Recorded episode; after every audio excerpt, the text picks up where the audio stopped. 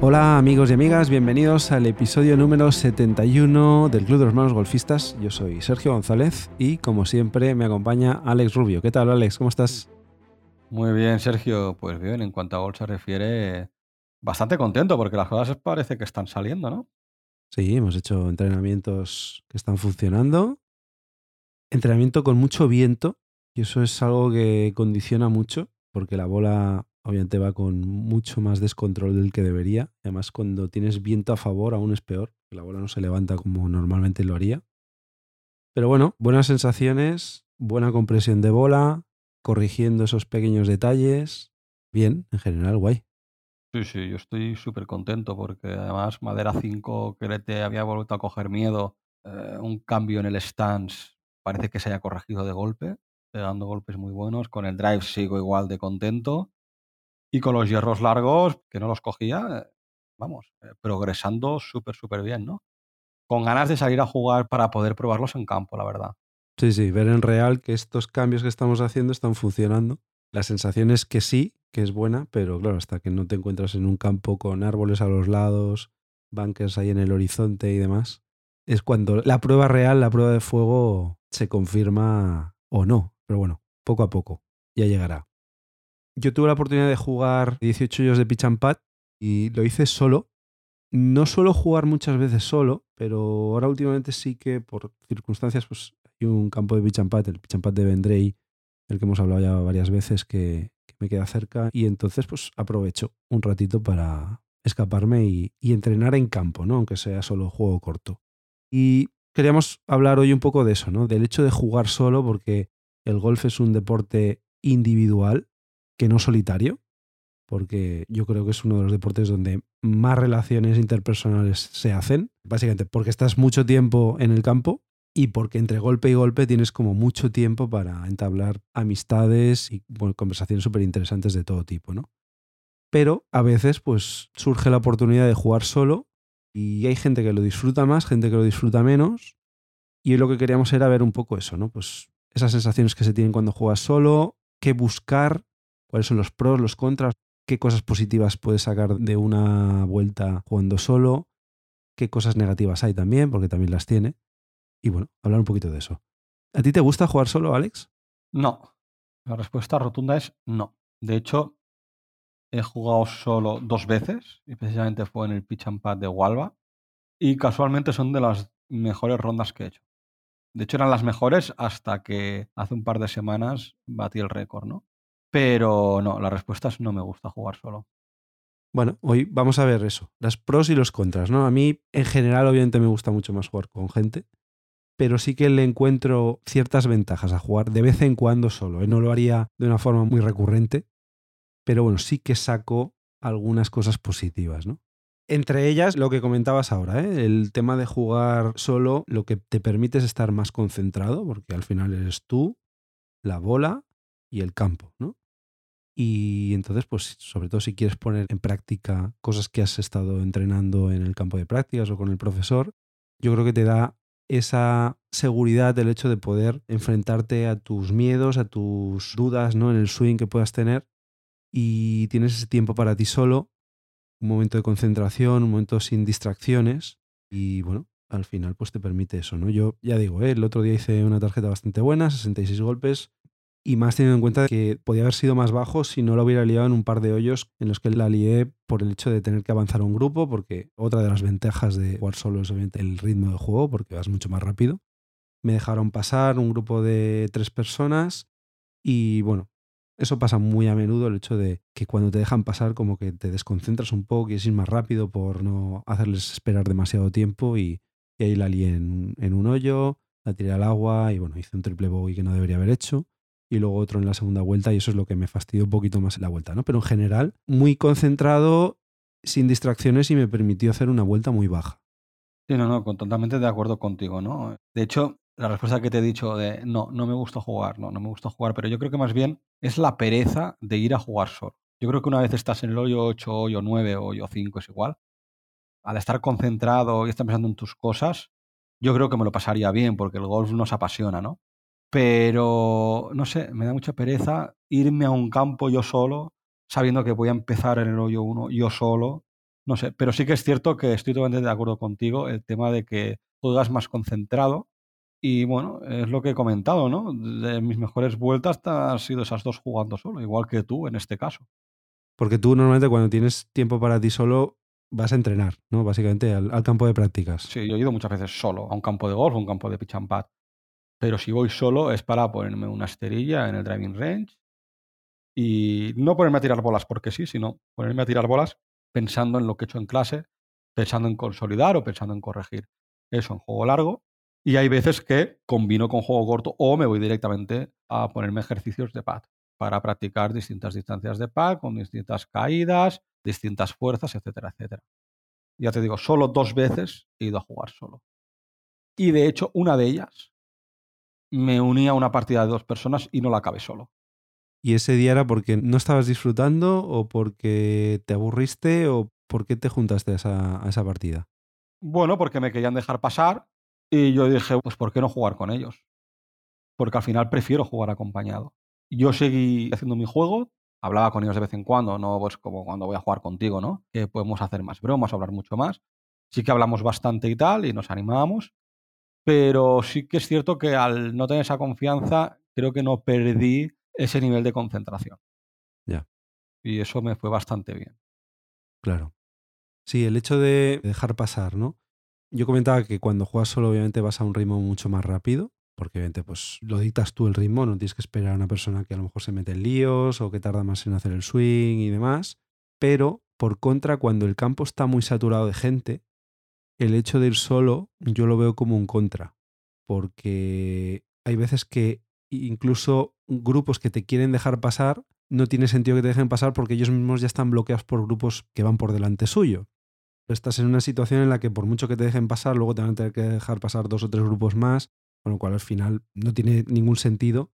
Y entonces cuando vas solo sí que ahí, ostras, eh, sí que se te puede hacer eterno el dar una vuelta, ¿no? Porque entonces ya sí que no vas al ritmo tuyo, vas al ritmo que te dicta el campo, y eso pasa muchas veces cuando el campo está saturado, fines de semana, por la mañana y demás. Y esa ventaja que tienes por el hecho de ir solo, ir a un ritmo rápido, yo por ejemplo hice la vuelta el otro día en una hora y 25 minutos, que está muy bien. Y eso que los últimos tres hoyos fui detrás de un grupo de dos que iban muy lentos y que no me dejaron pasar, tampoco les apreté yo porque ya quedaban dos o tres hoyos, pero vamos, que fue un ritmo muy intenso, muy rápido, ¿no? Entonces eso es una ventaja porque si no tienes mucho tiempo, pues bueno, te pules el campo rápido, ¿no? Pero por contra, lo que decía, si el campo está saturado y va a un ritmo muy lento y tú no puedes ir avanzando, entonces se te hace larguísimo y la mejor opción seguramente sea la de unirte a un grupo, porque al menos pues eso, compartes conversación y no estás tanto rato parado esperando hacer un swing. Bueno, yo ahí también veo otra de las opciones, ¿no? Que si tú, por ejemplo, vas a entrenar y estás frenado por un grupo delante que no te puede dejar pasar por lo que hablabas, ¿no? Del bloqueo de otros grupos de delante, pues siempre puedes ir uno yo a lo mejor probar cosas. Probarte diferentes bolas cerca de green para hacer diferentes tipos de chips, con la bola más hundida, menos hundida, cosa que a lo mejor eso no se suele entrenar mucho. Entonces, mientras tú sabes que el siguiente grupo te está bloqueando, pues tú practicas con diferentes bolas. También lo puedes hacer. Sí, exacto. Ralentizas tu ritmo cuando a lo mejor tu objetivo no es ese, pero bueno, tienes la solución, ralentizar tu ritmo y en vez de estar parado mirando a los patos o mirando a los árboles, pues estás enseñando diferentes golpes y entrenando eh, diferentes aspectos del juego. Claro, aprovechas el tiempo mucho más. Sí.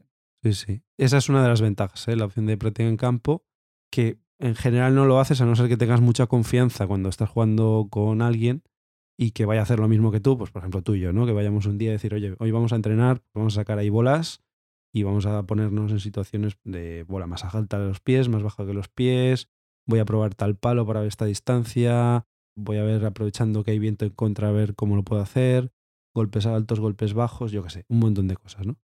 Eso, o tienes mucha confianza con la persona con la que vas y que vaya a hacer lo mismo, porque si no también se aburriría. Claro. O en esta situación, pues la que tú decías, ¿no? De aprovechar esos momentos en los que ves que la cosa está parada, pues bueno, sacas una bola, sacas dos bolas y pruebas, o incluso si has fallado un golpe, pues lo vuelves a repetir, ¿no? Eso está bien. Luego otra opción que hay también, y eso va hilado al siguiente punto que yo quería aumentar, que es el tema de la confianza. El hecho de jugar solo te puede ayudar también a mejorar tu confianza en el sentido de que tú puedes hacer un juego, por ejemplo, que es hacer una modalidad de Scramble contigo mismo. Scramble, para los que no lo sepan, es pues, que juegas una partida en equipo, dos, tres personas, y vamos jugando la mejor bola. Sales del tee, pues escoge el grupo cuál es la mejor bola en función de la estrategia que queráis llevar y jugáis todos el siguiente golpe desde esa situación, ¿no? Pues lo haces tú solo, sacas una bola, pegas un golpe, sacas otra bola, escoges entre las dos mejores y así al final, pues obviamente consigues hacer una tarjeta buena y eso te da la confianza de decir, bueno, vale, lo he hecho a nivel de scramble, pero he sido yo el que he hecho esta buena vuelta. Al final son golpes consecutivos que he hecho yo solo, ¿no? Entonces, a nivel de confianza te puede ayudar mucho. Y a través de una modalidad de juego también hace que practiques más veces un mismo golpe. Exacto. Con lo cual, al jugar dos bolas, la primera a lo mejor ha sido mala, la segunda ha sido buena, pues bueno, ya tienes la solución al primer problema, que a lo mejor si solo hubieras jugado una bola, pues te quedarías con ese golpe malo y a nivel mental, pues te podría perjudicar, ¿no? De esa manera, no solo no te perjudica, sino que te puede fortalecer la parte mental. Yo también lo que suelo hacer cuando juego solo es que voy verbalizando en voz alta cosas o técnicas o a nivel motivacional, ¿no? Frases de motivación. Este golpe lo he hecho bien, pues muy bien, por tal, por cual cosa, o este golpe no lo he hecho bien y lo podría haber hecho mejor. Entonces yo mismo como que me voy concentrando y me voy animando y me voy haciendo como de entrenador mientras voy jugando, ¿no? Esto a mí me sirve y a lo mejor hay gente que nos está escuchando que piensa, pues vaya tontería. Pero a mí, por ejemplo, me sirve para ir consolidando también cositas y mejorar sensaciones, ¿no? Sí, sí, totalmente, ¿no? A nivel de concentración yo creo que es bueno jugar solo, ¿eh? Y ya no solo por la concentración durante el juego, de ir animándote y tal, sino muchas veces juegas con alguien y ves grupos por detrás o con quien juegas pues a lo mejor no le quieres hacer esperar porque te sale mal y te pones a la bola y no haces todas tus rutinas correctamente, ¿no? El hecho de jugar solo también te permite pensar más en la rutina pregolpe, ¿no? Y consolidar esa rutina pregolpe para cuando vayas a un torneo o juegues otros días, pues decir, vale, primer paso, el stand, segundo, grip, tercero, pensar dónde quiero tirar, eh, cómo coloco la bola, cómo tengo que subir, hacer swing de prácticas. Luego me salgo de la bola, miro el objetivo, me pongo un punto de referencia para ver dónde quiero apuntar, apunto y tiro, ¿no? Bueno, pues todas esas partes de la rutina pregolpe, más otras que me habré dejado, como por ejemplo mirar el viento, pues las puedes practicar mucho más si juegas solo, porque ni esperas por nadie ni haces esperar a nadie. Con lo cual puedes, digamos, emplear mejor tu tiempo en decir, vale, yo tengo que hacer todo esto. Y si viene alguien por detrás que va más rápido que tú porque tú estás entrenando todo esto, pues le dejas pasar tranquilamente y tú sigues a tu ritmo, no pasa nada, ¿no? Pero sí que no te sabe mal porque no estás jugando con otra persona. Sí, sí, sí. Y al final la rutina de pregolpe la consolidas a base de repetir sistemáticamente todos esos pasos, ¿no? Y en el mismo orden, con lo cual, pues bueno, tú puedes dedicar esa vuelta, por ejemplo, a decir, oye, me da igual el resultado, pero sí que me voy a obligar a que los 18 hoyos, todos los golpes que dé, vayan a ser siguiendo esta rutina que yo mismo me he marcado, ¿no? Pues es un muy buen entrenamiento porque al final eso luego te saldrá solo y ya es algo que tienes para ti. Y luego también ya no solo entrenar la rutina pregolpe, ¿no? Sino también entrenar tu swing. A lo mejor estás en plenos cambios y tú quieres ir a jugar y puedes combinar las tres cosas. Decir, bueno, pues mira, yo me voy a jugar modalidad Scramble, pero pensando en la rutina pregolpe y en la técnica, pues estoy haciendo unos cambios en mi swing. Por ejemplo, yo ahora estoy haciendo unos cambios en el stance y lo estoy notando en esterilla, ¿no? Pues decir, pues pienso en la rutina pregolpe, pero en mis swings de prácticas pienso en la técnica del swing, sin buscar un resultado. Yo lo único que quiero consolidar es mis cambios que estoy haciendo en el swing a nivel de campo, porque únicamente lo he hecho en esterilla, ¿no? Pues al final, cuando tú estás haciendo unos cambios de técnica eh, a nivel de clases con tu profesor o entrenamiento por tu cuenta en el campo de prácticas, realmente no los consolidas hasta que no piensas en ellos alguna vez en el campo, ¿no? Entonces, alguna vez tienes que pasar por eso. Pues mejor pasar una vez que puedas jugar tú solo que no la primera vez que te pases sea en un torneo, ¿no? Que a lo mejor no pasa nada porque lo has hecho mucho en campo de prácticas y lo tienes consolidado pero sí que es cierto que te ayuda a consolidar mucho mejor esos cambios, ¿no? En cambio, si vas con gente, pues a lo mejor no te da tiempo a pensar en todo a la vez o dedicarle lo que hablábamos, ¿no? El tiempo necesario para pensar en todo eso, ¿no? Pues si vas solo, ¿por qué no pensar en los cambios que estás haciendo en la técnica, ¿no? De swing. seguramente te ayude mucho más a consolidar esos cambios. Sí, sí, totalmente. Al final es práctica real, entonces qué mejor sitio que en un campo, ¿no? Para hacerlo y si estás solo, pues con más tranquilidad, ¿no? Luego otra ventaja que tiene es el hecho de conocer un campo. A lo mejor tienes un torneo en varias semanas y al final pues decís, bueno, pues voy a jugar el campo y lo voy a jugar yo solo porque yo sé que voy a jugar varias bolas, voy a probar golpes desde diferentes puntos de un hoyo para luego anotármelo en una libretita y apuntarme cosas importantes que luego tengo que recordar, ¿no? O diseñar diferentes estrategias a la hora de enfrentarte el hoyo, pues ver caídas de la calle, bueno, si la calle cae de izquierda a derecha, está claro que el golpe de salida lo voy a tener que hacer a la izquierda si no me quiero ir fuera de, la calle, medir un poquito distancias y ver dónde hay los peligros y dónde me puedo meter en más problemas si hago ciertos golpes. Bueno, una forma muy buena de conocer el campo y no hacer esperar a los demás es jugar solo. Y luego otra de las ventajas, por ejemplo, es eh, grabar tus swings. Muchas veces es bueno grabarte para ver dónde están tus fallos o incluso para enseñárselo al profesor. Pero volvemos a lo mismo, no es lo mismo hacerlo en una esterilla que en una situación real donde a lo mejor la bola está más baja que los pies, la bola está más alta, incluso te puedes grabar diferentes situaciones eh, del lay de la bola y enviársele todas las situaciones a tu profesor, ¿no? Entonces a lo mejor tú tienes un problema siempre cuando la bola está más alta que los pies y cometes un error de técnica en esa situación y no cuando la bola está más baja o viceversa. Entonces, bueno, siempre puedes llevar un, una cámara y ver cómo haces el swing y cómo sale la bola, ¿no? Sí, sí. O incluso desde un bunker, por ejemplo, ¿no? Que a lo mejor no tienes la opción de tener un bunker en el campo de prácticas. Hay clubes donde sí que hay, pero hay otros que no. Pues bueno, tiras un par de bolas. Siempre, obviamente, respetando el ritmo de juego de los demás, ¿eh? Solo damos por hecho. Pero te sacas un par de bolas, las tiras ahí en el bunker y haces unas cuantas sacadas de bunker y te grabas y, y eso te puede servir a ti como autofeedback o lo que dice Alex, ¿no? poder enviárselas a tu profesor y que esa sea un buen punto de partida sobre el que luego enfocar los entrenamientos. Luego, obviamente, hay contras, ¿eh? También no todo es de color de rosas. Como decíamos antes, obviamente no es tan divertido jugar solo como jugar con gente. Básicamente estás pues el rato que estés, hora y media jugando solo, dos horas si juegas a golf, por ejemplo, con lo cual pues, no tienes nadie con quien hablar que a lo mejor es una situación también que buscas, ¿eh? que es un momento para ti, un momento de relajación, de disfrutar del entorno, oye, pues perfecto, ¿no? Pero normalmente a nivel de diversión, compartir una vuelta con Alex es mucho más divertido que hacerla solo. En mi caso, ¿no? Por ejemplo, pues bueno, eso es una contra de libro. Eso no hay nada que te ayude más a pasarlo bien que estar con un colega o con un compañero que a lo mejor no conoces de nada, pero que pues, te han emparejado ahí en el mismo horario de salida y pues encuentras un buen vínculo, ¿no? Yo es que, sinceramente, este punto para mí pesa tanto a nivel de contra que... Es lo que te echa para atrás, ¿no? Buah, totalmente. Evidentemente, si yo busco una partida con alguien que no conozco, pues lo que hemos hablado de los pros de antes de hacer, por ejemplo, la rutina o enseñar técnica, porque muchas veces que juego por fan busco consolidar técnica, sobre todo. Si voy con alguien que no conozco, evidentemente no lo puedo poner tanto en práctica, ¿no? Para no ralentizar el juego del compañero con el que estás. Pero si, por ejemplo, voy contigo, pues yo sé que si te paro un poco a ti, tú lo vas a entender. Igual que en otro momento de la partida tú me vas a parar más a mí. Claro, sí, sí. Y no va a pasar nada, porque cuando vamos a divertirnos, evidentemente vamos a divertirnos y queremos hacer un buen resultado, pero muchas veces decimos, no, no, yo lo que quiero es que por ejemplo, me salga bien el juego de driver. O quiero solucionar mi problema con el pad, que tú has tenido últimamente problemas con el pad y de alguna vez que hemos ido a jugar de a mí lo que me importa hoy es el tema del pad, ¿no? Entonces tus sensaciones al final de la vuelta, hagas mejor o peor resultado, se basan en buscar el objetivo de encontrarte mejor con el pad. Independientemente que el juego con hierros te ha salido mal, que algunas veces ha pasado y a mí también, pero luego ir a la clase y solucionarlo y no haber ningún problema, ¿no?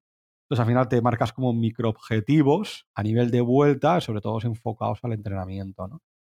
Pero sí que es cierto que si juegas solo, puedes entrenar lo que hablábamos, entrenar mejor eso, pero es que a mí jugar solo es un lastre, o sea, es un punto tan en contra en la balanza que no me compensa. O sea, no me compensa mejorar y consolidar más rápido por el hecho de jugar solo. Que a lo mejor lo debería hacer más, ¿eh? Pero es que me da mucha pereza ir a jugar solo. Bueno, al final son opciones, eso cada uno escoge, ¿no? También, por ejemplo, lo que decías, ¿no? De que tú estás entrenando ciertos aspectos y si da la casualidad de que no te salen, el hecho de ir solo pues también es un lastre en el sentido de que nadie te anima, nadie te puede incluso dar un pequeño consejo a lo mejor o ¿sabes? Estás ahí como bloqueado, ¿no? Y al revés, si de repente te empiezan a salir cosas bien, tampoco te lo reconoce nadie, ni, ¿sabes? Ni nadie te va a felicitar. O sea que igual te quedas un poquito a medias, ¿no? Ahí obviamente si te salen las cosas bien, pues uno se va contento, pero bueno, si al final estás ahí en plan entre amigos y metes un chip desde fuera de green, pues si estás solo te tienes que aplaudir a ti mismo. No te va a aplaudir nadie más, ¿no? Bueno, pero depende, ¿no? Porque yo en mi caso únicamente se me ocurriría ir a jugar solo para entrenar. Con lo cual, si las cosas buenas me salen, pues me iría contento, pero al final eh, yo juego para mí, ¿no? Y para mejorar yo. Si estoy entrenando, necesito que nadie vea ese chip que meto desde fuera. Bien, a todos nos gusta, ¿no? Pero no busco eso. No, no lo buscas, pero a ver, vamos a poner el ejemplo que me pasó a mí. Hoyo 18, último hoyo ya, se estaba yendo el sol y el pensamiento que tuve al poner la bola en el tee fue, no me puedo quedar corto, porque no sé por qué en el hoyo 18, que es un hoyo de 100 metros, tienes el restaurante justo detrás y tiendo a quedarme corto por una tontería mental, porque obviamente por más que le dé perfecto a la bola, si escojo el palo que toca, no voy a tirar la bola al restaurante, ni mucho menos, ¿no? Hay como 50 metros más por detrás. Claro. Pero bueno, mi pensamiento mental fue ese. Tengo que dejarla en green, no me puedo quedar corto y pegué un golpe muy relajado y muy recto, tan recto como que la bola botó justo antes de green, empezó a rodar por el green y de repente desapareció la bola y como casi no había luz, pues claro, nadie me pudo ayudar y si hubiera metido, porque ya avanzo que no lo metí, no hice el hoyo en uno, pero algo tan tonto como que al final me tuve que grabar a mí mismo y decir, oye, como desde el tino veo si la bola ha entrado, me da la sensación que no, pero no lo sé seguro porque no la veo, pues saqué el móvil y me grabé yendo hacia la bola porque dije, es que puede haber sido un golpe memorable, mi primero yo en uno, no lo ha visto nadie y bueno, al menos que quede constancia, ¿no? Yo te envié el vídeo, nos partimos de risa después, resultó que la bola se había quedado por detrás de la bandera y por eso no se veía.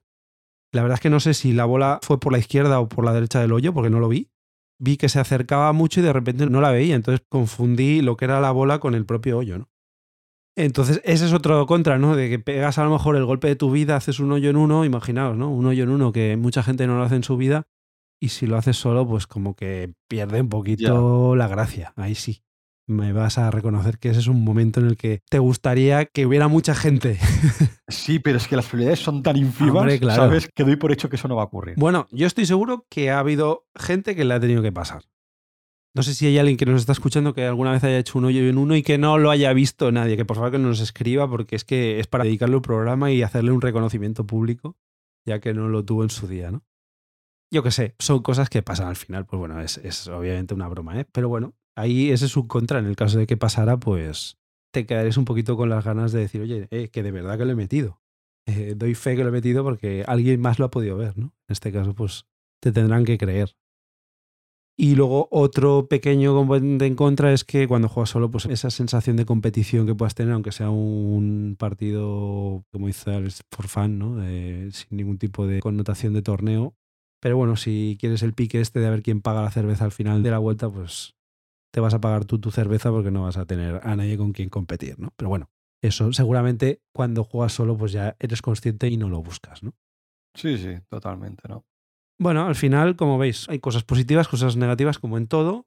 No sé, comentarnos en redes qué os parece, los que acostumbráis a jugar o de vez en cuando solos, los que no lo habéis hecho nunca porque a lo mejor os da vergüenza ir solo por el campo. Estamos en Twitter y en Instagram, en Manos Golfistas o enviarnos un correo electrónico a la dirección que tenemos manosgolfistas.gmail.com y eso, contanos a ver vuestra experiencia de ir solo. Y nada más, agradeceros eh, a todos los que os estáis suscribiendo, a los que nos estáis siguiendo en redes, cada vez tenemos más seguidores en redes, cada vez tenemos más suscriptores en las plataformas de podcasting, ya sabéis que estamos en Apple Podcasts, en Spotify, en iVoox, en todas las plataformas que se os ocurran. Si hay alguna plataforma en la que no estemos y os gustaría que estuviéramos, pues enviadnos un correo y haremos lo posible por colgarlo también. Pero vamos, estamos en prácticamente las más reconocidas. Y nada más, os deseamos una feliz semana de golf y que vayáis a por el verde. Adiós.